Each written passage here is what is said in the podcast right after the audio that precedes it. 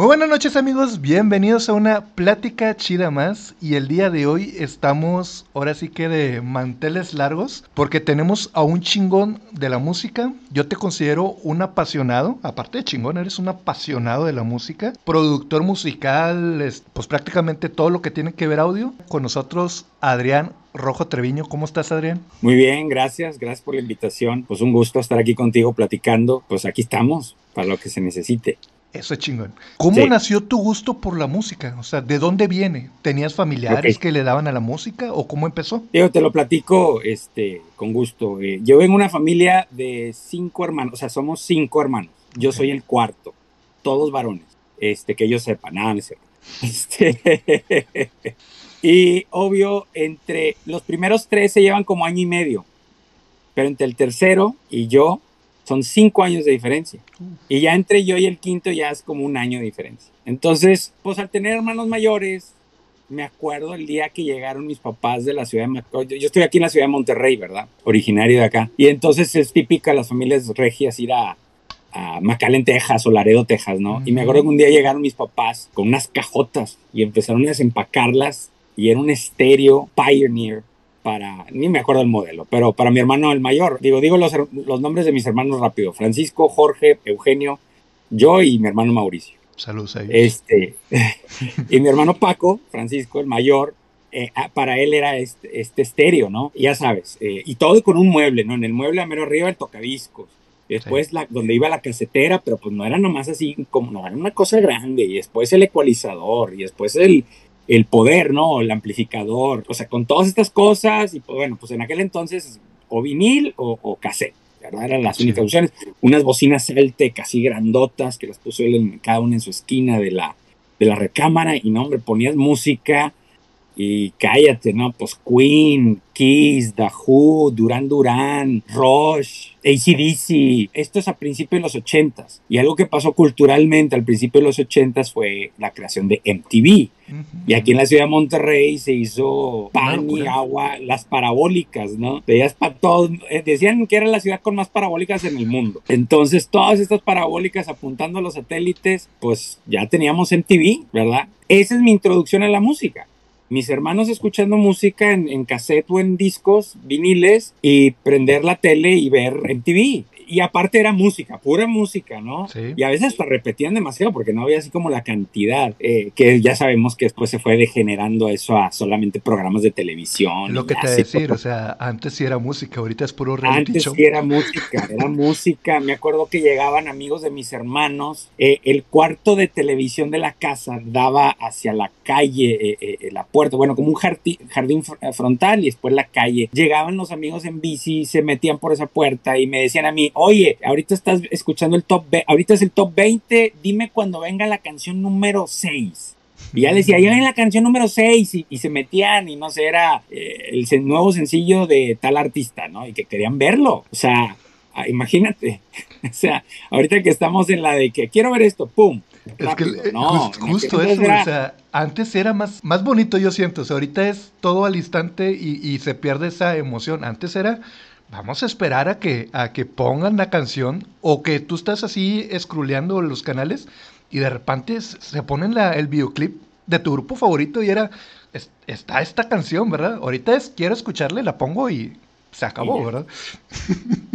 Sí, no, así era, así era. Y querías ver este, una canción que de repente te tocó ver en la tele y según tú, oye, salió hoy a las 7 de la noche, mañana va a salir a las 7 de la noche y estabas y ya no salía. Y, o sea, era, era, ahora sí que tenías que estar a la expectativa y si querías ver a tu artista favorito, la mística detrás de ver los viniles y los, las carátulas así grandotes, las fotografías, el diseño de arte, la mística. Para mí uno de mis grupos más influyentes es el grupo Rush que el año pasado pues perdimos a Neil Peart, este gran baterista, y era una mística para mí cuando de repente iba a casa de amigos que también tenían hermanos mayores y me dicen, mira, aquí tengo el, en VHS o en beta, porque en algún momento nos tocó que el beta era el, bueno, de, el concierto de, de Ross, y es que yo, ¿cómo? O sea, ¿cómo que tienen un video? ¿Cómo que existe una mística, digo, quiero sumarla también a la edad que teníamos, o sea, tenía 7, 8, 9, 10 años, tengo mis hijos y yo, les, yo los veo aún con cosas que ya ellos pueden poner en la tele y, YouTube y poner a lo que quieran, repiten, repiten. A veces digo, ya, póngale otra cosa. No, quieren ver lo mismo. Ya, les digo, eso ya lo vieron, lo quieren ver. Entonces, sí entiendo también que aunque vivimos esa experiencia, también es una experiencia de, de la niñez, o sea, de, de, cómo vivimos eso en. Entonces, ¿cómo entro a la música? Pues siempre cuento esta historia, la vuelvo a repetir aquí, no es problema. Este, yo andaba en bici, tendría, tendría unos nueve años, andando en bici con un amigo. Y cuando podías andar en la calle y no pasaba nada. Sí, está chido. Y de repente me dice, ah, vamos a casa de un primo. Bueno, unos primos, porque son tres hermanos. Y llegamos, y, eh, ¿qué onda? Pásenle. Y pasamos a la recámara de, de ellos.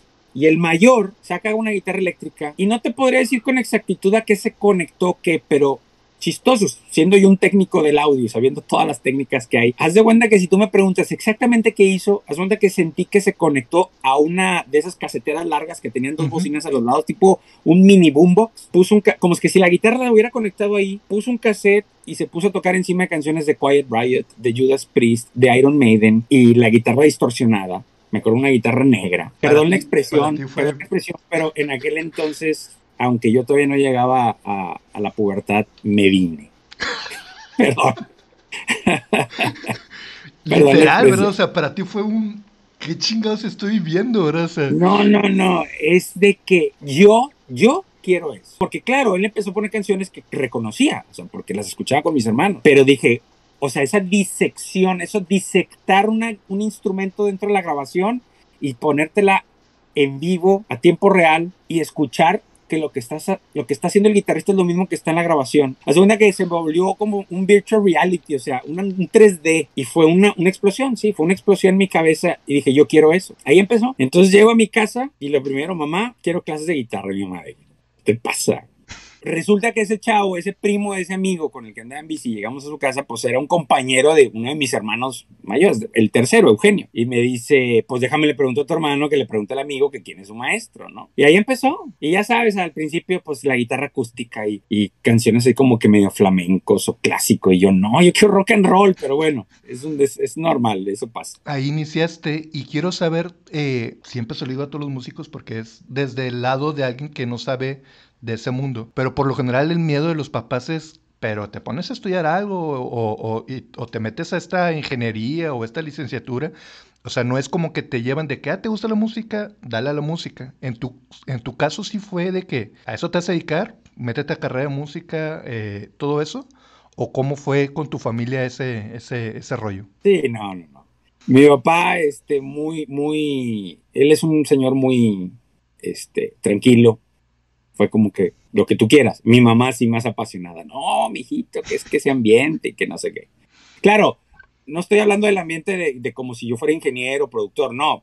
Lo primero siempre es tocar la guitarra en una banda, ¿no? Y, uh -huh. y, ver qué pasa con esa banda. Y sí, claro, tuvo muchas pláticas conmigo, pero pues se fue dando cuenta que, digo, yo entré a carrera, yo entré al TEC de Monterrey, eh, eh, ingeniero industrial fue la carrera que pues dije, bueno, es una ingeniería porque nadie en mi familia es un ingeniero, pero no, para el tercer semestre dije, esto no, esto me está, no me gusta. Ya tiene amigos que se habían ido a, a universidades como la de Boston, en Ber eh, Berkeley, en Boston, y este, digo, yo no tenía la probabilidad, pero me acuerdo que dije, bueno, no voy a dejar de estudiar, digo, desde esos nueve años yo he estado estudiando música entonces con, mi instrumento es la guitarra, pero cuando llegó el, ese momento de decir, no puedo seguir aquí en el TEC, o sea, siento que estoy perdiendo el tiempo, porque ya veía otros amigos que en aquel entonces, imagínate, eh, existía un camión que le llamábamos el Expreso TEC, que pasaba cerca de tu casa o cerca de un área y te llevaba a la universidad. Como el y yo me subía ahí, yo me subía en ese camión y en ese camión iba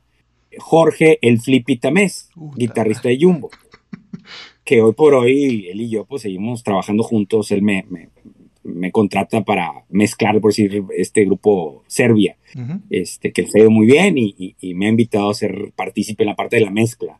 Pero es chistoso, era, era que íbamos él y yo en ese camión y otras personas y hablar de música y en aquel entonces él tenía creo que un grupo que se llamaba este, La Última de Lucas, uh -huh. que de ahí salió Toy, Toño, este, eh, de, de Control Machete, ¿no? Este que también él tiene un historial con la música. Entonces, y se hacían las pláticas, ¿no? Y platicábamos. Me acuerdo que en el entonces entraron a un concurso de Yamaha y que quedaron en segundo lugar y, y les dieron guitarras y bajos y él le dieron una guitarra. Y, o sea, muy padre, y que empezaban a grabar un demo y, todo eso a mí me, me, me, me movía por dentro. Aunque había estado en alguno que otro estudio de grabación, pues no, no profesional, pero bueno, en esa situación como que era, era, era un poco... Es chistoso cómo te lo platican y te mueve por dentro para ver si puedes estar en el lugar y no te sientes lo mismo. Pero bueno, si yo sabía que había algo dentro de mí que dice, esto es lo que te hace feliz, esto es lo que te gusta, esto es lo que te mueve.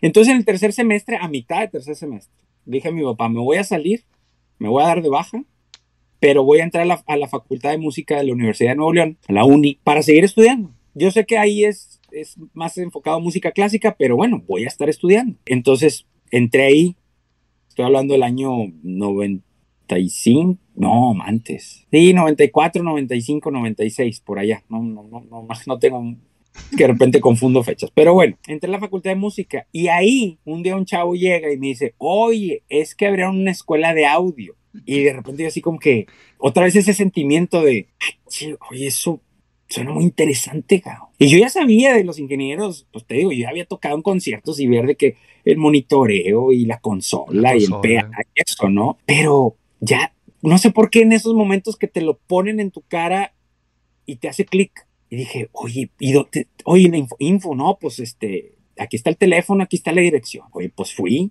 ¿Cómo está el asunto? No, mira, era un grupo de personas que habían construido estudios de grabación aquí en Monterrey y, trabajaban más en la onda regional, grupera, norteña, pero se habían juntado y habían formado esta escuela. Una escuela informal, o sea, cero sí, sí, Tener una casita y ahí se juntaban a, Exacto, pero habían estructurado de que, bueno, pues vamos a hablar de, de, cosas de electrónica que tienes que saber, como impedancias, cómo soldar cables, cómo se hace una bocina, por qué funciona una bocina como tal, qué es una consola, por qué la consola, para qué la consola, un micrófono, patrones polares, porque hay diferentes familias de micrófonos, o sea, cosas que yo ignoraba totalmente. O sea, para mí hoy por hoy es cultura general eh, de audio, ¿verdad? Entonces, algo que ya hoy en día te compras la laptop, te compras la interfase digital, te compras el micrófono, te pones los audífonos y ya tienes un estudio. Pero dices, ah, pero ignoro que hay este, diferentes tipos de micrófono, por decir. Entonces, todo eso lo aprendí ahí.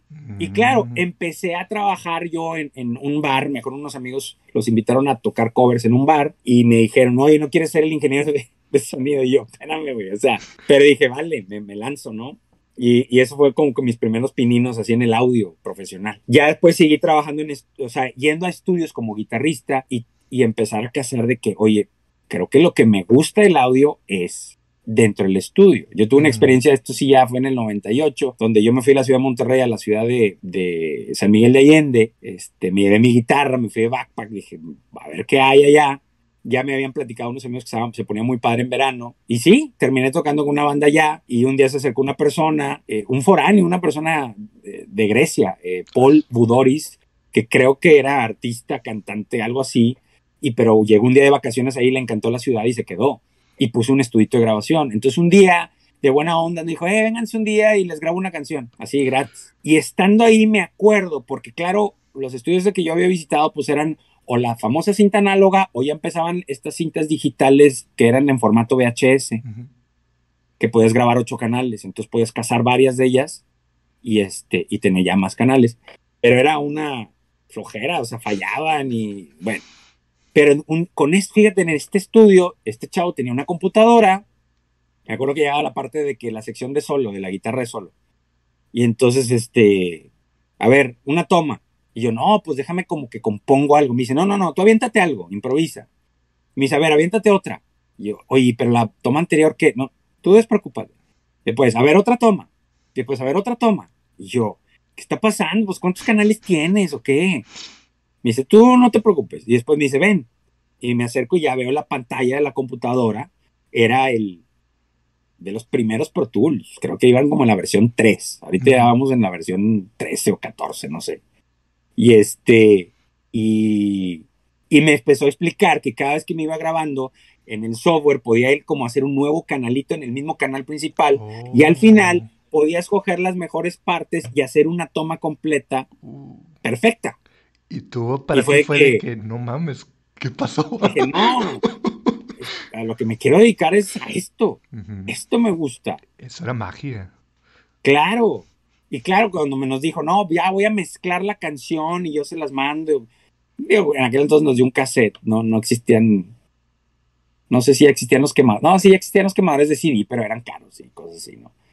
Pero me acuerdo que escuchar lo que venía a través de las bocinas mientras grabábamos, a escuchar lo que él le llamaba la mezcla y comprender que, que, que había algo ahí que le había hecho, ¿no? Que sonaba mejor, que sonaba más, este, con más magia, vamos a decirle, ¿no?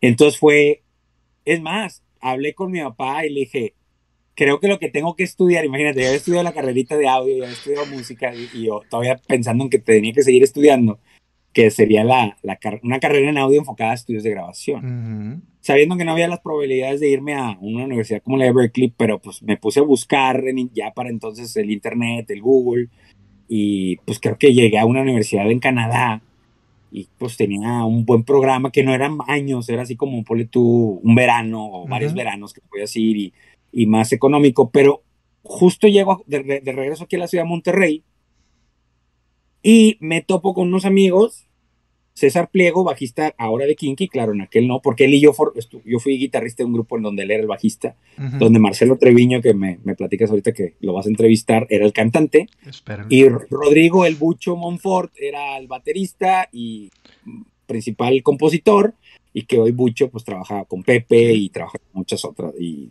digo, tanto Marcelo Pliego, este, Bucho y yo seguimos en el ambiente de la música.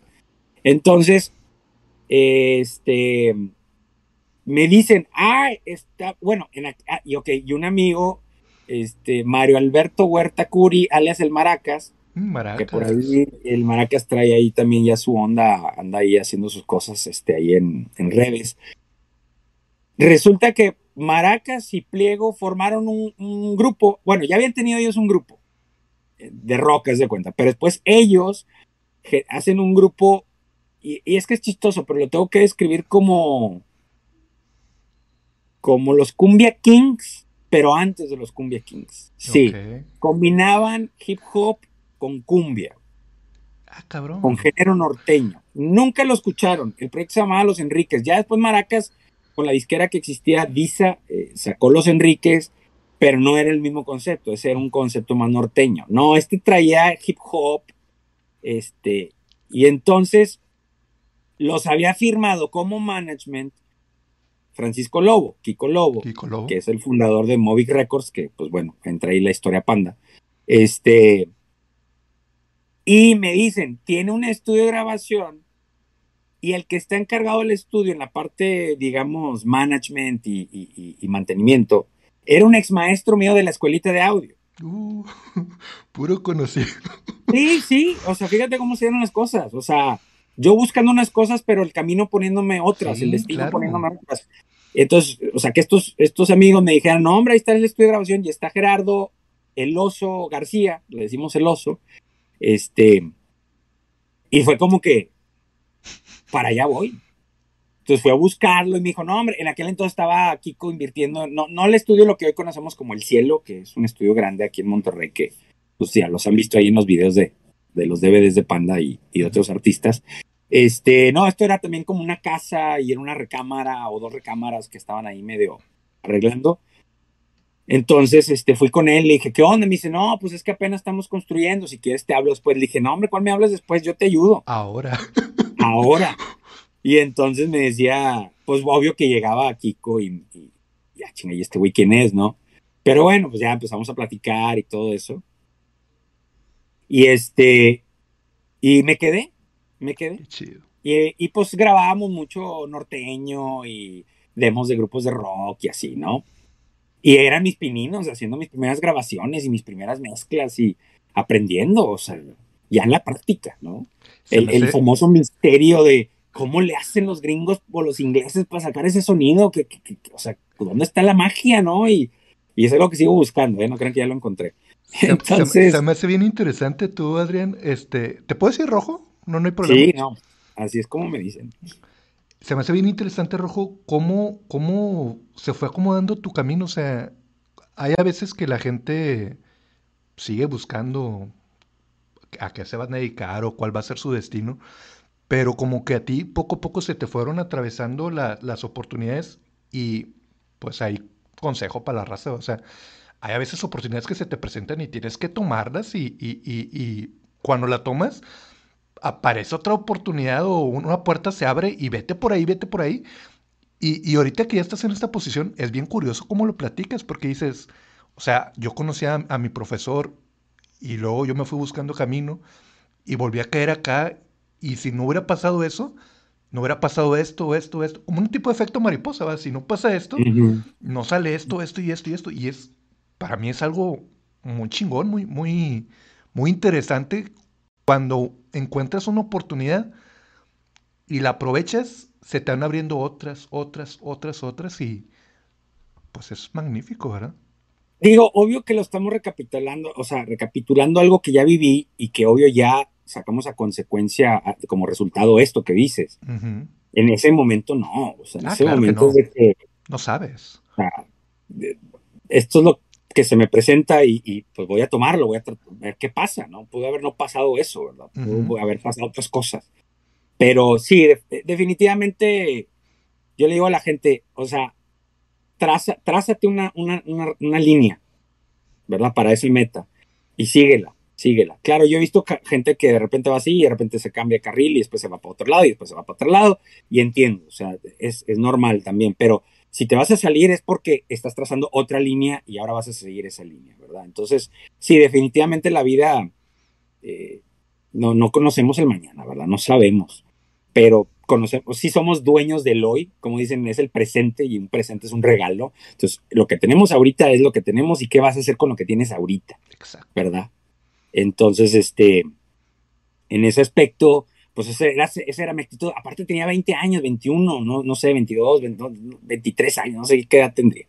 Este, pero eh, tienes toda la energía también, tienes todo el hambre, o sea, yo me metí unas desveladas y me valía, y no desveladas en fiestas, sino de que arreglándolo del estudio o grabando, lo que tenía que tener que hacer lo hacía, ¿no? Este, y ahí empieza la historia de, de que un día llega Kiko conmigo con un cassette que le había llevado Maracas porque había creado un concurso y que en ese concurso el premio que era el grupo que ganaba le grababan un, demo y entonces llega Maracas con Kiko y le dice, mira este grupo y este es un grupo que se llama Panda y aquí están las canciones. Y después me habla a mí me dice, a ver, ven rojo, vamos a escuchar esto. Y me pone eh, eh, eh, el demo, claro que sonaba horrible y, y más las canciones. Este, la bella voz de Pepe. Y entonces, este, me dice, quiero iniciar mi disquera y este va a ser el proyecto con el que voy a empezar. Qué bonito. ¿Verdad? Entonces, claro, si me dice, oye, ¿no le puedes ahí ponerte a grabar unos demos? Y bueno, ahí, digo, yo no, yo no he leído el libro de Pepe, pero pues bueno, este, ya es una historia con muchos, muchos atropellos. Pero bueno, yo aprendí muchísimo, aprendí muchísimo. Ellos, ellos, ellos fueron mis maestros de esto, de esto de la producción. O sea, muchos dicen, no, es que el rojo le ayuda a Panda, nos ayudó. Mira, es un trabajo de equipo. Exacto. Y donde yo la regaba, ellos me hacían saber que yo la estaba regando y donde yo podía mejorarlos o, que ellos fueran mejores, pues yo, yo hacía eso, ¿no? Y acuérdate, estaba chavo, o sea, diferente ahora que veo gente, por decir, ahorita mencionamos a Flippy y a, y a Serbia, pues los serbios están chavos, o sea, andan en sus 20, creo todavía, no creo que lleguen a los 30.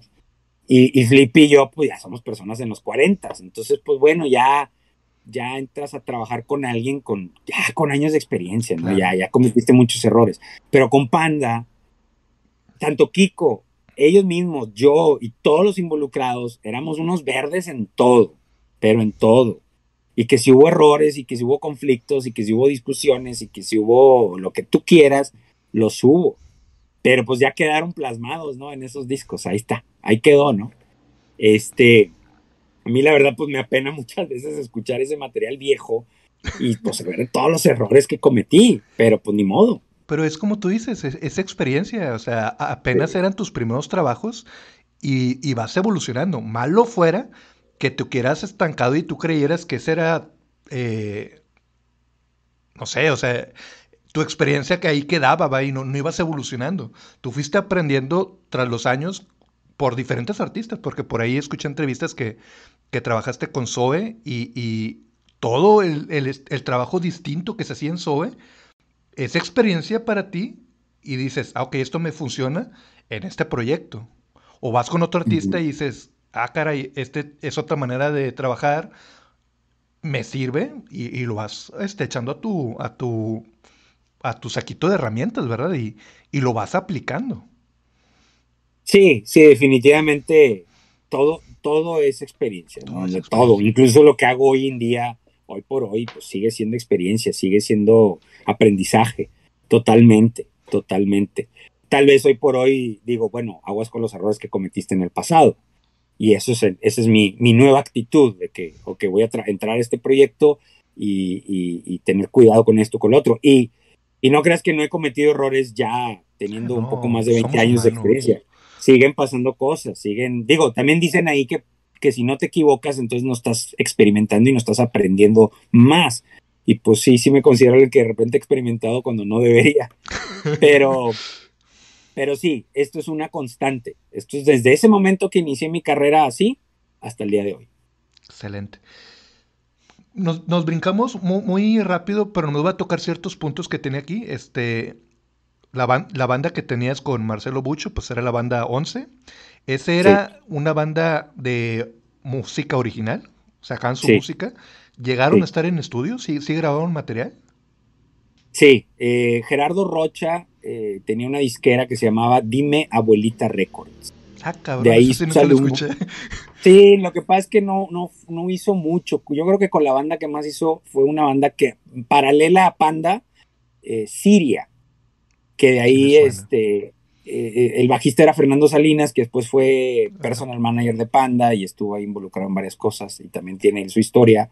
Este, y esa era la banda que, que Gerardo Rocha más impulsó, pero mucho. Antes de Siria, Once fue otra banda que, que nos apoyó, nada más que Once se deshizo en el momento en que Marcelo Treviño dice, yo, a él le gusta mucho el film score, que es la, hacer música para películas y pues el año pasado ganó un Emmy con la serie de infantil, bueno, no me gusta decir infantil, de para niños, este, Last Kids on Earth.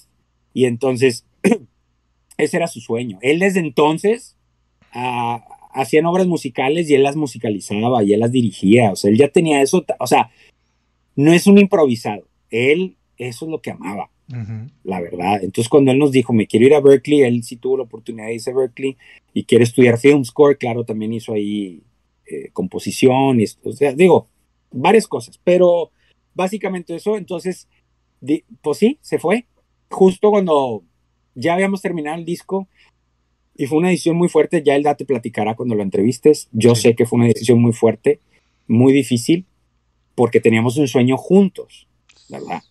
Este, pero yo también en ese entonces ya estaba interesado en lo, de, la, de audio profesional y, y Bucho, aunque era el baterista, pues también él le gusta cantar y le gusta, toca el piano y, ya tenía él sus canciones. Pliego ya empezaba a ensayar con lo que hoy conocemos como Kinky.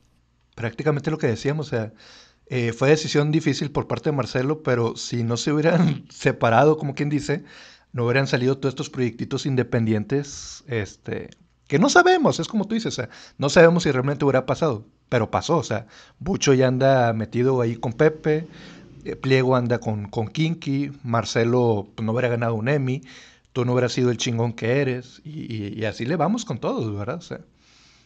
Sí, o sea, definitivamente lo que sí nos seguimos alimentando entre, entre este grupo de amigos fue echarle ganas. Exactamente. O sea, mucho, mucho de repente, a veces en vez de juntarnos para platicar como amigos, es de que hablar de audio y hablar de música y, oye, ¿cómo le haces con esto? ¿Y cómo le haces con aquello? Y con Marcelo he estado en contacto muy seguido porque pues él está también lanzando una plataforma que ya te platicaba él, muy, muy interesante. Y yo también ya le digo, oye, a ver, asesórame porque ahora yo quiero empezar a subir videitos a YouTube.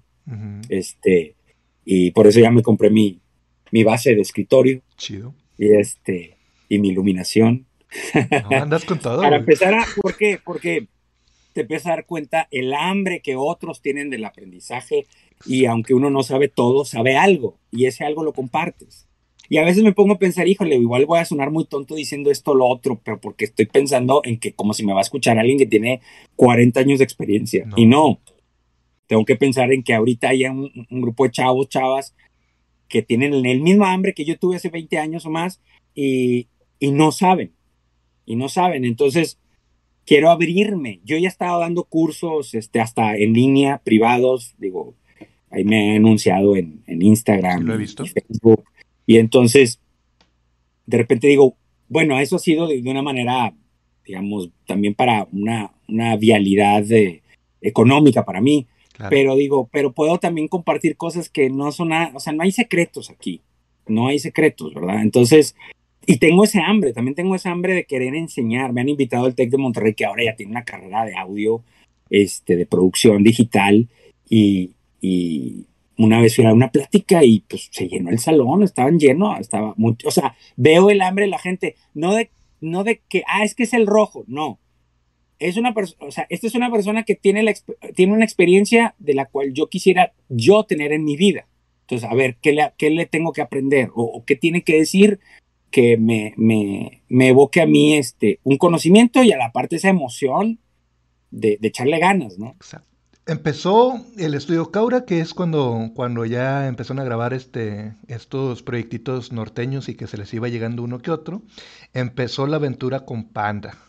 Yo sé, eh, porque pues bueno, soy, soy de esos este, clavados con, la banda y, de esos güeyes que se ponen a comentar en YouTube.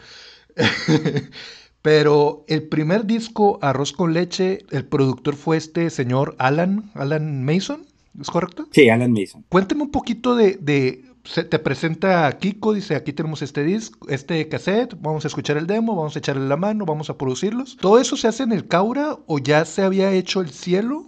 No sé cómo están ahí los tiempos. No, mira, eh, empezamos a grabar el disco de Panda, ese primero, Arroz con Leche, en el 99. Sí. Y se lanzó en el 2000. Y el estudio abrió sus puertas finales del 2001. Ah, no, Y en el 2002 hicimos Arroz con Leche. No, eh, para eh, la revancha. La revancha, ese fue el primer disco de Panda en el cielo. Ah, producido ya por mí. Porque yo no produje el primero, pues porque no tenía las tablas. Lo que pasó en ese entonces es que también estábamos conociendo a mucha gente de Estados Unidos porque estábamos comprando todos los aparatos y hablando con los diseñadores y los arquitectos y muchos venían de Estados Unidos. Y en una de esas, pues Kiko habló con, con una de esas personas, dijo, oye, ¿quién me recomiendas como productor bueno, bonito y barato? Alan era asistente de ingeniería de un productor que se llama Ben Gross, que en los noventas, principios del 2000, hizo muchos éxitos, como productor y como ingeniero. Entonces, Alan era su asistente. Entonces, esta persona que nos recomendó a Alan, pues era alguien que conocía muy bien a Ben, y muy bien a Alan. Y, sabía que Alan era un chavo con, con talento. Sí. Hoy por hoy Alan, digo, le perdí un poco la huella y lo tengo en Facebook, pero creo que ya no se dedica a audio, creo. Pero en ese momento era un chavo, digo, dos años mayor que yo, tres años mayor que yo, pero, pero con esa experiencia, con un super productor, la cual yo no tenía. Claro. Entonces, yo hice la preproducción con los pandos. O sea, ahí es donde empezamos ahí a discutir yo y Pepe mucho, ¿no? A defender yo mis puntos, él sus puntos. Ahora, decir, ¿y tú de dónde aprendiste que así debe de ser? Bueno, pues con la experiencia que yo había tenido con otros productores locales, con mi banda, pero que me hacía lógica. Yo le decía, es que no te lo estoy diciendo nomás por fregar, o sea, te da lógica. O sea, fíjate lo lógico de esto, fíjate lo lógico de aquello. Pero bueno, se vale también porque todo eso mostraba también la pasión de Pepe por, por su proyecto con sus amigos y por lo que él ponía en papel, ¿no? O sea, sus letras, su composición. Eso es lo que yo trabajé con ellos. Llegó Alan, eh, escuchó las canciones, hizo otros pequeños cambios y empezamos a trabajar. Yo era el asistente, ¿no? Claro, a veces, oye, a ver, agárrate tú la guitarra y pues la agarraba, la agarraba yo, ¿no? no pero, este pero, fue algo importante para ti para, para ver cómo, cómo él trabajaba y a fin de cuentas experiencia, ¿verdad? Sí, no, no, no, total. Sí, no, no, no, no, no, no puedo decir que yo ahí estuve nomás como una mosca en la pared y no, pasó nada. no, no. no definitivamente aprendí muchísimo de Alan. Me acuerdo ese día que pues, estábamos buscando en esta casa de Caura, como dices tú, le decíamos Caura porque la calle se llama Río Caura, Y entonces, ahí en Caura, donde estaba este primer estudio, eh, estaba el cuarto donde estaban los aparatos y el cuarto donde ponías el baterista, por decir. Pero un cuarto seco. Mm. Y Alan me dice, no, necesito algo más vivo. Y teníamos en la otra recámara más grande, que era la bodega. Y entró y empezó así como que a aplaudir y pues oía el eco. Dijo, aquí es, saquen todo, ¿no? Hombre, sacamos todo lo que estaba ahí de bodega, todo, y ahí pusimos la batería. Y me acuerdo que empezó a poner micrófonos de la batería típicos, o sea, eh, cerquita del tambor, arriba de los platos, pero después empezó a poner en el cuarto. Yo, ¿y esto qué? Me dice, no, pues para capturar la batería en el cuarto. Yo, ah, órale. Y me acuerdo la primera vez que subió en los faders de esos micrófonos y dije, Eureka, güey, ya entiendo cómo. De aquí viene ese sonido. No, pues mira, para mí ahí fue un super parteaguas. Fue de que ya entiendo por qué. Eso es un ejemplo muy simple, ¿no? Sí, sí, sí. Un ejemplo simple, pero, pero sí, son esos momentos. Son esos momentos, digo, para el arte del audio, ¿no? Para el arte de la, de la grabación. Ya después empiezas a leer y ahora con YouTube y te empiezas a dar cuenta que eran, son técnicas que hasta los Beatles usaban. Nomás que uno ignora todo eso. Y es que en la ciudad de Monterrey, que es la cuna de lo regional norteño, eh, eh, digo, Kiko Cadena, había un estudio aquí en el obispado que se llamaba Estudios Cadena. Kiko Cadena fue un ingeniero que estuvo en Estados Unidos y se vino para acá, originario de acá de Monterrey, que creo que hasta estuvo en alguna grabación ahí con The Doors. este, un estudio muy bueno. O sea, digo, son historias que me cuentan quienes lo conocieron. Yo no lo conocía él, él murió hace muchos años.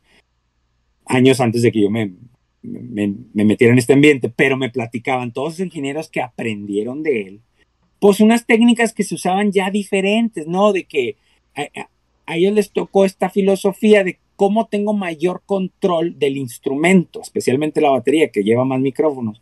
Oye, pues secas el cuarto, pones micrófonos cercanos y ya existían pues estos efectos digitales que te generaban de alguna manera lo que antes era poner un par de micrófonos en, el cuarto vivo para tener ese, ese eco natural. Ahora decían, no, ahora yo voy a tener control de cada instrumento, de cada componente de la batería y yo le pongo el eco que yo, la cantidad que yo quiera. Y eso generó mm. otro sonido, que generó un sonido clásico de la música regional norteña. Eh, lo puedes oír en la música disco de los 70 esa era, o sea, cómo aislamos el contratiempo, que no se oiga muy, muy, muy lejos, que se oiga aquí cerquita, como si fuera de máquina, ¿verdad? ¿Cómo aíslo que el bombo no se me meta en lo de arriba? No, pues ponle unas cobijas, o sea, gruesas, ¿no? Oye, la tarola, pues que, pues ponle un micrófono cercano y después le pones una compuerta, un gate que le decimos en, en lenguaje léxico de audio, eh, que abre, que solamente cuando pegas el instrumento abre la señal del micrófono y después la cierra, entonces ya no se contamina con lo demás. Y entonces, ¿qué estás generando? O sea, al tratar de buscar soluciones, estás generando un estilo. Exacto. De sonido, de grabación. Entonces, cuando yo llego aquí, ese, todavía tenían ese, ese estilo de aísla todo lo más que puedas. Cuando yo veo lo que hace Alan, dice, ¿cuál aísla? Lo que necesitas es crear ese sonido. Es, esa, es que, que la batería es un solo instrumento. O sea, la idea que era antes o previa a esa idea de aislar todo, la cual no conocía. Es que son aprendizajes, o sea, cada quien trae su estilo y, a lo mejor tú conocías, como tú dices, el de aisla, porque eso, ese aprendizaje pasó de generación a generación y es lo que nos tocaba a nosotros. Llega otra persona con otra ideología y dice, no, o sea, y, él trajo ese aprendizaje de otro lado y, después va viendo otra persona y otro loco y dice, no hombre, vamos a hacerlo de esta manera. Creo que tú dijiste en una entrevista de que con Jumbo, creo, que hacían grabaciones de que tira tornillos, tira monedas y... Y, ese, este loco... ese fue con este productor Phil Dinal, que fue es el productor, bueno, fue productor cabecera de muchos discos de Zoé. Entonces fue como, como yo terminé con Zoe, porque Jumbo lo contrata. Jumbo deja de estar firmado con disquera, o sea, fueron tres discos. Eh, restaurante, Dede Ponle Play, Teleparque creo que se llama. Y después sacaron un disco que se llama Superficie. Y ese disco ya fue independiente, o sea, ellos lo pagaron y contrataron a Phil Vinal. Y Phil decía, bueno, pero ¿tienen algún ingeniero? Ah, no, pues nuestro amigo Rojo. Y ahí es donde yo trabajo con ellos y cuando viene ese siguiente disco de Zoe, que fue Reptilectric, habla Phil Vinal con los managers de Zoe, con el Mopri, un gran saludo al Mopri, y me habla Mopri y me dice, oye Rojo, pues quiere Phil llevarte al, disco de Zoe, y yo, vámonos, vámonos, vámonos. Y esa fue esa experiencia. ¿Por qué ya no seguí trabajando con ellos más adelante? Porque gracias a Dios a ellos les fue súper bien este, con ese disco y después el, en el Unplug sí, sí llegué a hablar con Phil, pero le dije, Phil, es que tú, mientras tú haces el Unplug de Zoe, yo tengo que hacer el Unplug de Panda. Entonces, ya. Y ellos abrieron sus estudios de grabación allá en México y, y pues hoy ya tenían sus ingenieros trabajando con ellos. Entonces ya no era necesario. Pero bueno, yo como que era grandes recuerdos y un gran cariño cuando llego a topármelos y los saludo con mucho gusto. Y Phil, ni se diga, ahorita ustedes me ven con esta barba, pero por muchos años yo no tuve barba. Y entonces cuando yo hice esos discos yo no tenía barba. Imagínate, yo viví en México, en la Ciudad de México, del 2011 al 2017. Me fui a trabajar en una productora allá, Cosmos Producciones, con Armando y Emilio Ávila. Y estando allá, me habla Pliego y me dice, oye, estamos en los ensayos del Unplug de Kinky, que está produciendo el Phil, Phil Vinal. Vente, ven a los ensayos. Oye, pues llego, no me reconoció Phil. Sí, ¿quién es Me este? veía a lo lejos y dije, ¿quién es ese vato? Pues ya se acerca y dice, Rojo. Y yo, pues sí, cabrón. y el vato dice, güey, es que... ¿Cambiaste? O sea, pero no, no, no, digo, siempre, siempre, pues un genio, Phil, un, loco del audio, un loco. O sea, él, él no le gusta lo normal, a él le gusta las loqueras. y pues sí, le aprendí, le aprendí algunas cosas que llegué a aplicar o he aplicado de repente en, en lo mío, pero sí, fue otra gran escuela, otra gran experiencia. Oye, Rojo, este, brincando un poquito ahora sí a tu experiencia como productor, que fue la revancha. Sí, eh, lo platicaba Pepe desde su perspectiva y tú vas a tener tu perspectiva, pero como tú ya metiste, ahora sí que como productor, estos cuates ya tenían su, su, idea, su producción y cómo quería sonar, y tú empezaste a, dar tu opinión de que estaría padre esto, estaría padre el otro. Yo recuerdo mucho la canción de, de Mala Suerte.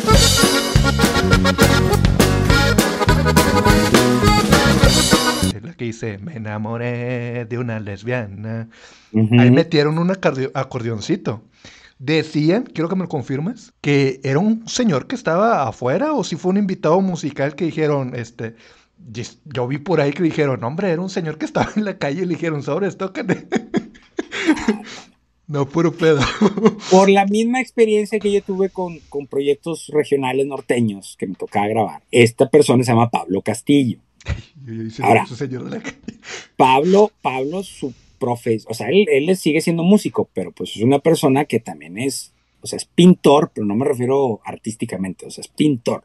O sea, él, él toda su vida ha sido te pinta paredes, bodegas, casas, o sea, es, un pintor, eso es su, profesión de, siempre, pero es acordeonista, toca la, armónica muy bien y canta. Y él tiene su proyecto que se llama El Quinto Elemento, se llama El Quinto Elemento porque en la música norteña no existe la armónica, pues él la pone como parte. Entonces se llama el quinto elemento, quienes estén interesados por ahí. Digo, él, obvio, él es, él es el, el, el, el dueño, digamos, de ese grupo y pues hay músicos que van y vienen con él, ¿no? Y este, entonces la canción me daba un trip como muy tupa, tupa, tupa, tupa. Entonces dije, hijo, estaría brutal un, un acordeón. Y entonces le hablé a Pablo. Dije, ¿qué mm. onda? ¿Me echas la mano? De hecho, entra la canción con un intro norteño. Sí. Bueno, el bajo sexto, el bass eléctrico y, y, el acordeón es Pablo. Ah, no mames. El, Sí, y la batería era el, el, baterista que él tenía en aquel entonces. Y la cosa era que sonara no bonito, ¿eh? que sonara ahí más menos. Y obvio el solo no es un solo de guitarra, es un solo de acordeón. Y, hay, y si ustedes ven en el video, pues ahí se ve donde lo estoy grabando. Ahí se ven en los videitos que existen ahí ya en YouTube de aquel entonces. Este, ahí sale Pablo. No, no, Pablo. No, no, no, es una de la calle. Oye, ¿sabes tocar acordeón? Vente. Es que Digo, no, no, lo soñé, o sea, en algún lugar lo escuché de que estaba esa leyenda urbana de que, pues así te, a ti se te prendió, hija, no me traete ese güey que está ahí tirado pidiendo monedas. No, saludos a Pablo, saludos a Pablo. y también en ese disco predominó ese tipo de, de, de agregar otro tipo de sonidos, trompetas, hay canciones que tienen trompetas, y yo creo que por ahí fue, eh, como tú lo has dicho en muchas entrevistas, eh, la fricción entre, entre Pepe de que decía, es que la canción no es así, o sea, la canción es punk o la canción es así, y tú decías, sí, pero mi recomendación es que con esto suena chido, ¿verdad? Y a lo mejor en el momento que ya te dijo no me gustó, pues ya, ya estaba muy avanzado la, la, la, grabación. Durante, durante la grabación, él decía, pues dale, la verdad. O sea, no me decían no. Y, y, él y yo teníamos una postura de que es que si nos decimos no y no lo intentamos, no, no, no funciona así. O sea, hay que intentarlo. Ya intentándolo, no funciona, apágalo. No pasa nada. Pero hay que intentar las cosas. Eso, eso es un grave vicio que hasta hoy por hoy me sucede. Ay, es que estaría bueno ahí un cencerro. No. A ver, ¿sería bueno un cencerro? ¿Cuál es tu idea? Métete ahí al estudio, pon el micrófono y grábalo. Ahora ven, vamos a escucharlo. A ver, con cencerro, sin cencerro. O le subimos o le bajamos el volumen. ¿Funciona? ¿No funciona? Oye, sí funciona. Mira, hace unos días me volví a aventar el, gran video que se los recomiendo a todos los que les gusta la producción y el audio de Metallica, del, disco negro, el Black Album, con, con, Bob Rock, donde al final del video, bueno, hay un, hay un video donde son como lo, lo que no salió oficialmente, el B-roll, vamos a llamarle, y que es donde está discutiendo Lars Ulrich con Bob Rock sobre las percusiones, que si meter este panderos o shakers o cencerros, y creo que la canción de Sad But True, que tiene un shaker. Y en una entrevista reciente, Bob Rock, que le hizo Andrew Sheps, que también es un gran ingeniero productor y, ya ha estado entrevistando a grandes ingenieros, le empieza a decir Bob Rock, dice, vuelvan a escuchar la canción y digan y, escuchen el shaker. Dice, les apuesto que no sabían que había un shaker ahorita hasta que se los digo. Y te juro que paré el video, me fui a la canción y pam, pam, pam, y está el shaker. Y yo, hombre, o sea, la idea de Bob Rock no era que lo oyeras, era que estuviera como subliminal y que le diera un groove. O sea, chan, chan, que checa, checa, checa. O sea, que tuviera un groove, que no se sintiera como cortado. O sea, él lo dice así, dice, es que yo necesitaba que, porque la batería estaba de que tú, pa, tú, tú, o sea, muy simple faltaba como un, doblaje ahí de, la métrica, ¿no? El chaca, chaca, chaca, chaca, chaca. Y, lo logró con el shaker, subliminalmente. Entonces, muchas de las cosas que a mí me nacían era como, o sea, me sonaban en la cabeza, me sonaban, o sea, yo sé que la línea de guitarra de Quisiera no pensar, que va acompañada con los violines.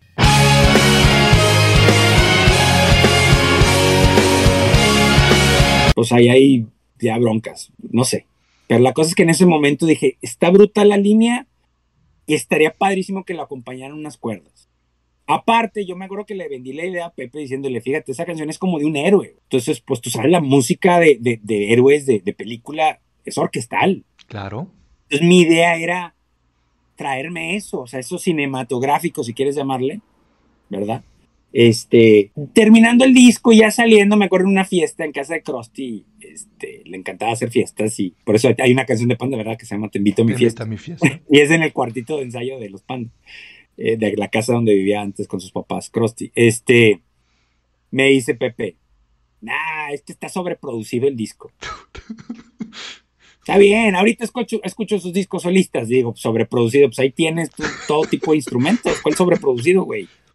Es que es la, la, inmadurez, o sea, a lo mejor este, es totalmente eso, o sea, tanto de él y, a lo mejor de, los demás, pero van empezando todos, estás intentando, pero conforme va pasando la carrera, pues ahí vemos, por ejemplo, Poetics.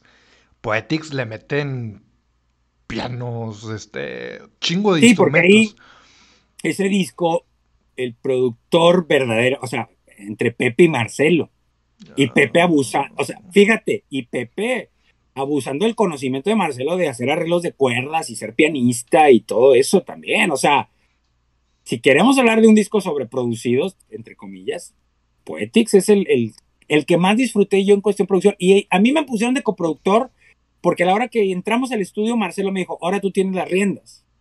Pero son mm. títulos, o sea, no se claven, son títulos. O sea, yo entro a ese disco y me dices, eres productor, hago exactamente lo mismo si me dices, eres solo el ingeniero de grabación. voy a hacer lo mismo. Tú vas a echarle las mismas ganas, o sea, no es de que, ay, como soy esto, pues hay más o menos. No, no, no, a darle de todo, ¿verdad? Ahí hubo mucho, por si Marcelo me decía, oye, hasta hace poco hablábamos él y yo, que es un disco que yo digo que se grabó dos veces. Pues me dice Marcelo, no, se grabó tres veces.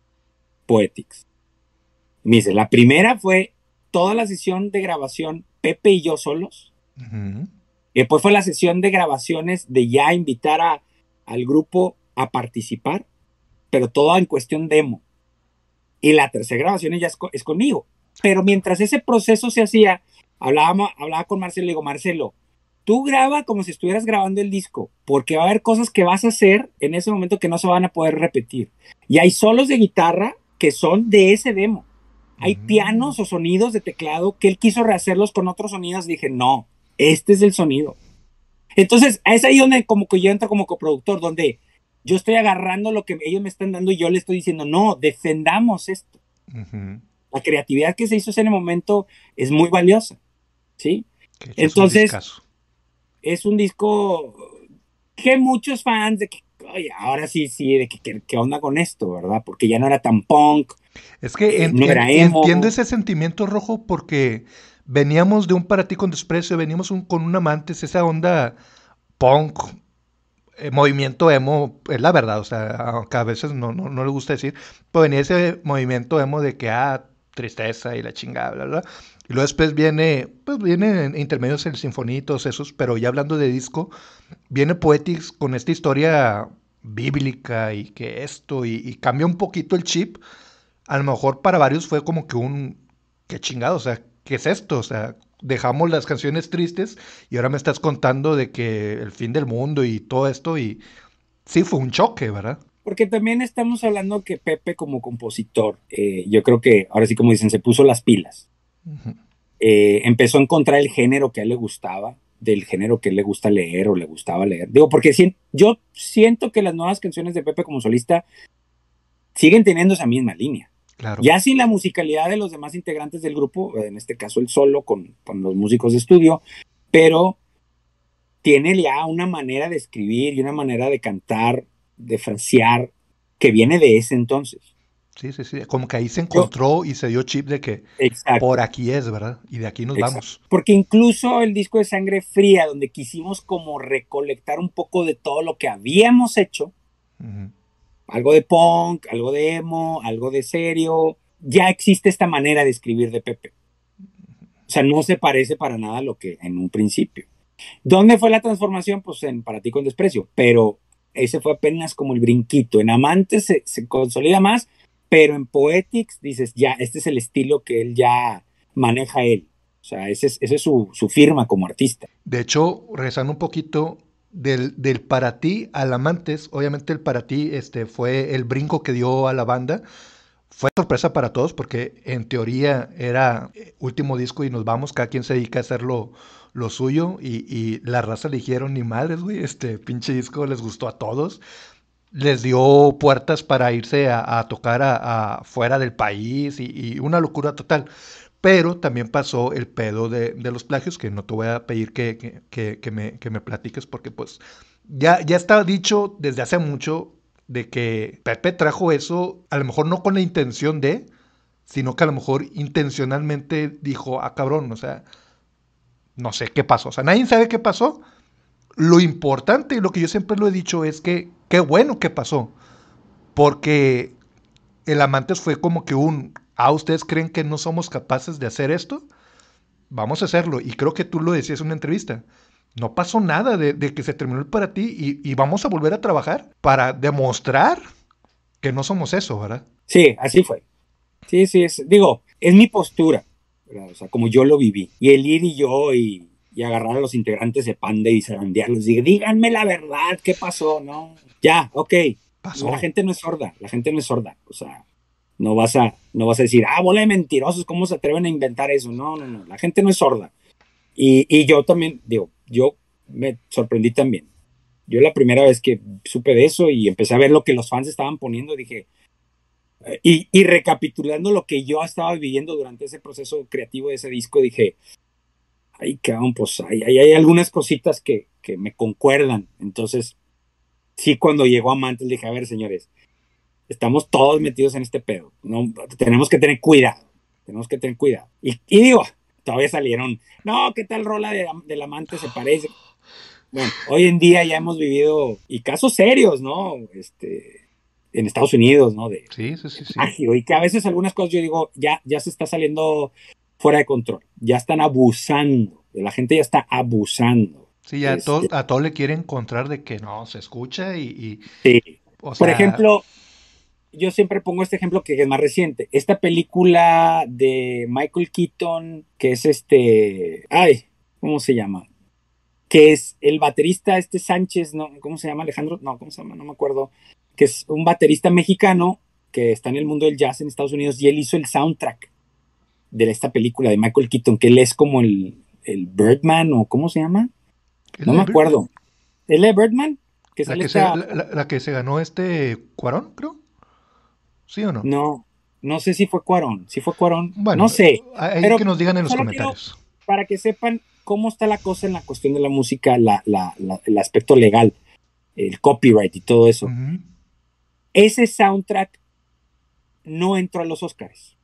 Todos dijeron, debe entrar a los Oscars como mejor soundtrack de película o film score. Este. Pues no, porque es batería y los ritmos no tienen, eso no los puedes decir, este es mío, nadie lo puede tocar, el que lo toque es plagio. No, no, no, esos son ritmos.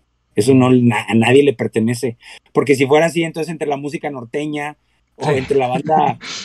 no manches, un chico de todo pues, eh, sería. Pues, es lo mismo. Pues, es lo mismo. O sea, no puedes. O sea, es complicado decir este, es que eso se parece a que ellos, oye, las, las, armonías de acordes entre la música punk, o sea, ¿qué tanto quieres hacer? Pues nomás tienes cuatro formas, cinco formas y párale de contar. O sea, así es, es simple, por eso es punk, porque es simple, ¿verdad? Es con un lenguaje simple. ¿Cuántas melodías quieres que quepan? Son solo, son siete notas diatónicas, doce notas si quieres ver los, los tonos y los sostenidos y bemoles, como quieres decirle, la escala cromática. Pues, ¿Qué tantas combinaciones quieres hacer? Sí, o sea, fuerzas. Hay, cosas que son muy naturales, esos brincos de quinta a primera, este, de, quinta a, cuarta, o sea, son intervalos naturales, o sea, que al oído le, le gustan. Dices, oye, pues ¿para dónde me hago? ¿Para dónde me hago? Sí. Y no estoy diciendo, ah, pues es que entonces nadie inventó. Oye, los Beatles también fueron acusados de plagio. Todos. Led Zeppelin, acusados de plagio. O sea, hace poco estaba viendo que John Williams, el creador de la, del soundtrack de Star Wars, también. De dónde él se influenció y te ponen la música del compositor que no tenía nada que ver con música de cine y entiendes el, ah, mira, se parece. O no sé si han visto el video que se me hace muy chistoso, que es un, un grupo de estudiantes de música de orquesta y están cantando, pero donde que la cámara está viendo hacia los de la sección de metales. Y está la canción, está una canción clásica, no sé de quién sea el autor, y empiezan a tocar la marcha de, de, Darth Vader. Pam, pam, pam, pam, para. Encima de la armonía y de esa estructura de música clásica de que quién sabe quién. Eh, ¿Qué te indica eso? Sí, sí, sí. ¿Qué te indica eso? Que hay una base armónica igualita a esa marcha, de la cual John Williams se influenció o, de donde se ha influenciado para hacerla. Todo es influencia. Que si es este excusa para ser muy este, ¿cómo se le dice la palabra? O sea, que te valga madre y... que seas madrista, ¿verdad? Pues. Sí, que, que, que, se, o sea, que vas y, y, adrede, te copias. No, no. Sí, no, hay, un gran, una gran diferencia entre eh, agarrar inspiraciones a, ser vivo y decir, ah, me vale madre y déjame hacerlo. No, pues no. A mí me pasa mucho, a mí me pasa mucho, y no a raíz de eso que pasó con Panda, sino siempre que estoy con un grupo y a ver, vamos a oír la canción y la empiezo a oír y en mi cabeza se vienen covers. Me empiezan a venir canciones de otros artistas que os suenan muy parecido a esto que estoy oyendo y que no necesita ser negativo, porque digo, ah, puedo agarrar elementos creativos de esa canción o esas canciones y traérmelas aquí. Son elementos.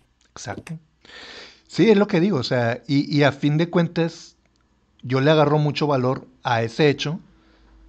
A partir de ese hecho, una, fue mercadotecnia. o sea, eh, eh, no hay mercadotecnia, publicidad mala ni publicidad buena. O sea, a fin de cuentas es publicidad, se hizo más conocida la banda, pasó y obligó a Pepe a decir, ah, ¿creen que sé componer nomás puras copias? No, el amante es chingazo, las letras muy diferentes a lo que ya veíamos, el estilo, el estilo que le impuso Arturo también, o sea, brutal de mi parte. Este, y, y, fue un parteaguas, o sea, a raíz de ese gran problema que fue los plagios, y no hay por qué decirlo de que, ah, no, no, digas qué pasó. Pasó y, y, no pasa nada, o sea, si no hubiera pasado eso, probablemente Panda no hubiera sido lo que es. A lo mejor sí, a lo mejor no, pero es parte de la historia. Sí, mira, empezamos, empezamos para ti con desprecio, Pole, tú hacerlo en verano de, de 2004.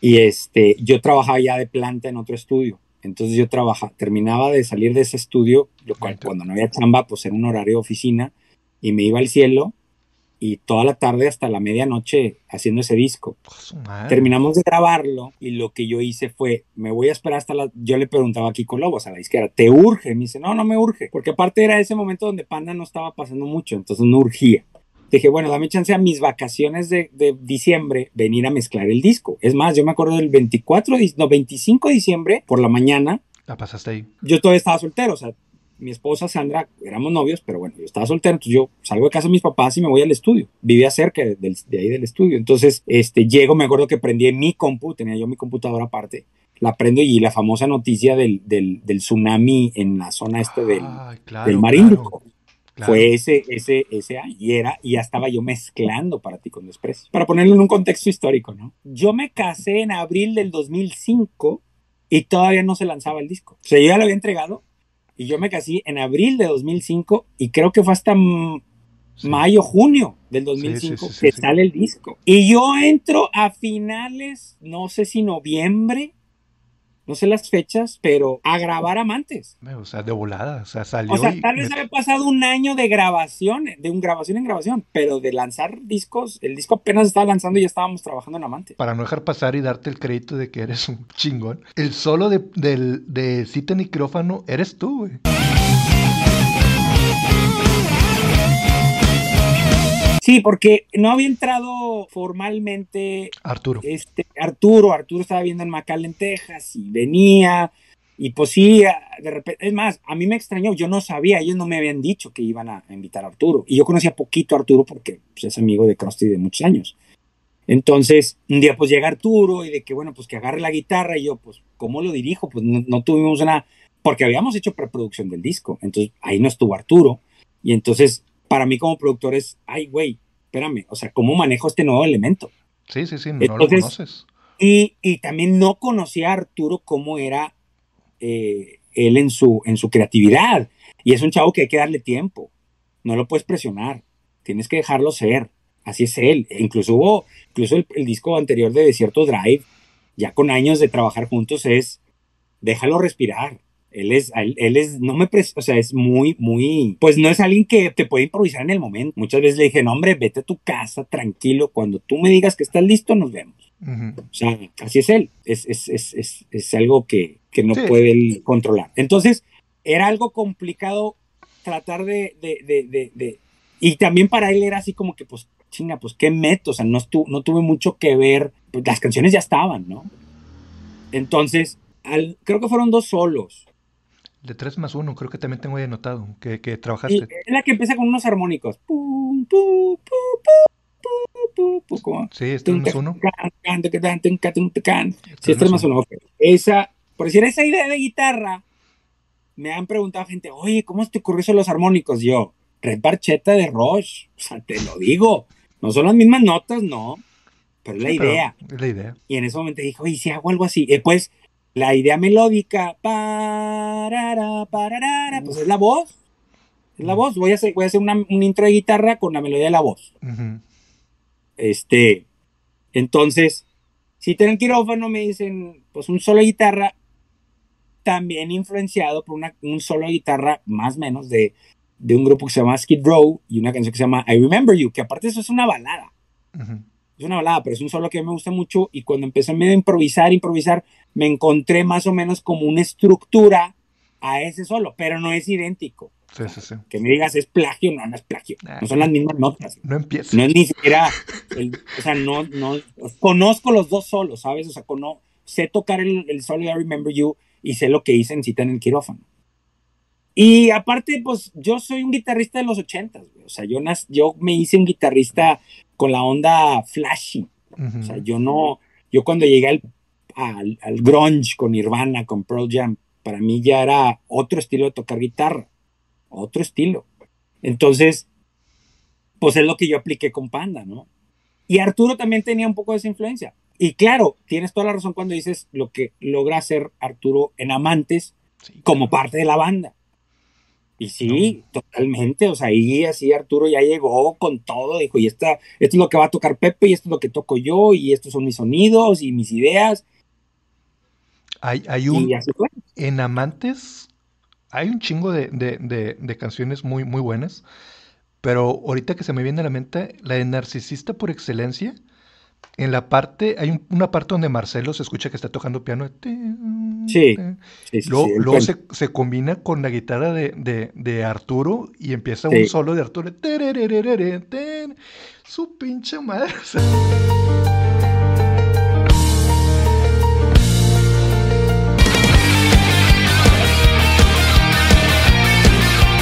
Para mí, se la supermamaron con esa, con esa ese arreglo, ¿verdad? No sé cómo decirlo, no soy músico, pero... Mira, Marcelo, su primer trabajo con Panda fue desde Para ti con desprecio. Ah, desde Para ti. Los, los pianos. Ah, claro, claro, sí, sí, sí. Ese es Marcelo. Y cuando hicimos Amantes, Marcelo creo que ya se había graduado de Berkeley y ya estaba aquí en Monterrey. Y estaba en casa de sus papás y en su recámara era su estudito. Y cuando, y fíjate, hablando de, de sobreproducción, fue algo que platicamos Pepe y yo. Oye, hay que invitar a Marcelo para que nos ayude con ideas de teclados. Sí. Y, pero sí fue de que, a ver, Pepe, conscientemente, ¿en qué canción queremos que Marcelo participe? No, pues que Narcisista, eh, Armar Toboganes, este, varias, ¿no? Y yo hacía un rough mix y llegué con Marcelo. Estas son las rolas. Se nos ocurren estas ideas. Date. Háblanos cuando tengas algo. Y nos hablaba, oiga, ya tengo una idea y por decir el, la parte esa de, Narcisista, ya existía ese puente. Y, y, Pepe era el de la idea. Dije, es que aquí yo me imagino como un algo orquestado, un piano, no sé qué. y eso es lo que estás escuchando. Eso es lo que estás escuchando. O sea, es esa colaboración, ¿verdad? Sí, esa es la manera de trabajar. O sea, le, le presentaban una idea a Marcelo de que se nos ocurre más o menos esto. Y Marcelo, ya con su experiencia o, lo que tú quieras, dice, ok, puede ir por aquí, puede ir por allá. Obviamente a lo mejor había ideas que se rechazaban de que no, mejor más o menos así, había retroalimentación de su parte, ¿verdad? Pero yo, no siendo músico, creo que lo importante de la música es eh, eh, que, te, que te haga algo, ¿verdad? Y yo, sin ser músico, cuando empieza ese puente de pianito y luego de repente se combina con el solo de, de Arturo, y si te fijas, tiene elementos muy de, bueno, conociendo yo a Marcelo, su, manera de hacer las cosas musicalmente, tiene muchos elementos de lo que a él le gusta.